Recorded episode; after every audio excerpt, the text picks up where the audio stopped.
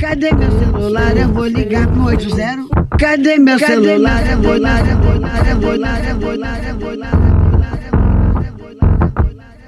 Ninféias apresenta Pílulas Feministas.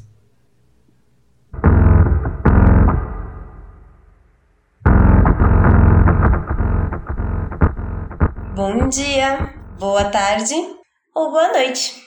Eu sou a Keila, faço parte do Núcleo de Investigação Feminista da UFOP, o Ninféias. E lá a gente busca aprender sobre gênero, sexualidade, etnia, classe. E depois de aprender, a gente trata sobre esses assuntos nas escolas aqui de Ouro Preto, nas escolas públicas. Hoje eu vou falar com vocês sobre a África, de um modo rápido e simples, tá? Falar sobre este continente africano é falar sobre a descendência, a origem da maior parte da população brasileira. Todas as pessoas negras que você conhece vêm de famílias africanas que foram há muitos anos atrás escravizadas. E dentro do feminismo, mulheres negras vêm ocupando um espaço que é seu, por direito, nosso, afinal eu sou uma mulher negra. E é por isso que nós vamos tratar deste continente tão grande que fica atrás somente da Ásia e da América e é o segundo mais populoso e que tem 54 países independentes. Afinal, é um continente. A África costuma ser regionalizada de duas formas, gente. Na primeira forma, valoriza a localização dos países, dividido em cinco grandes grupos. O primeiro é a África Setentrional, depois África Ocidental, África Central, Oriental e África Meridional. É tipo aqui no Brasil, sabe? Que é dividido entre Sul, Sudeste, Norte, Nordeste, blá blá blá. A segunda regionalização usa critérios étnicos e culturais, como a religião e as etnias predominantes em cada região. E é dividida de duas grandes, em dois grandes grupos, que é a setentrional, onde a religião muçulmana é predominante e é formado pelos oito países, mais a Mauritânia e o Saara Ocidental, ficando ao norte do Saara. E ao sul do deserto é onde fica a África subsaariana, com seus outros 44 países. Vamos lá, vamos ver se vocês conhecem alguns dos países que tem na África.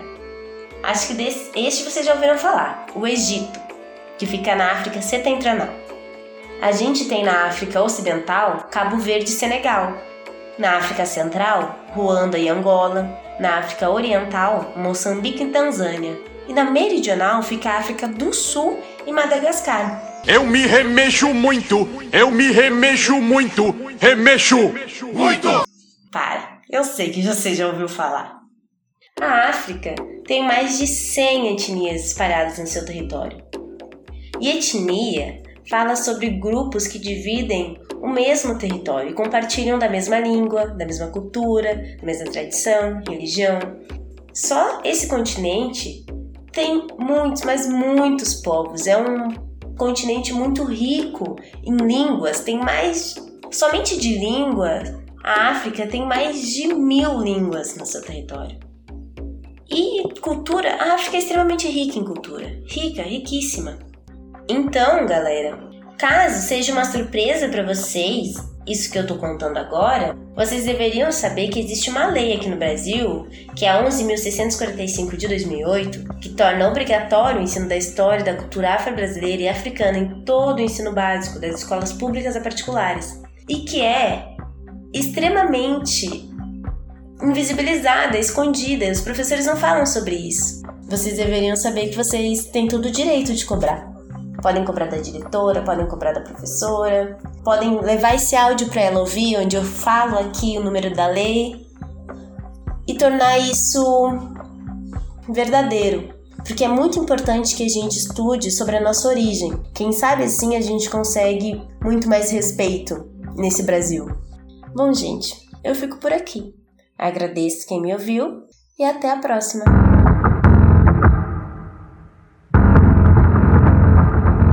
Essa foi mais uma produção do Ninféias, Núcleo de Investigações Feministas, com o apoio da Pró-Reitoria de Extensão da Universidade Federal de Ouro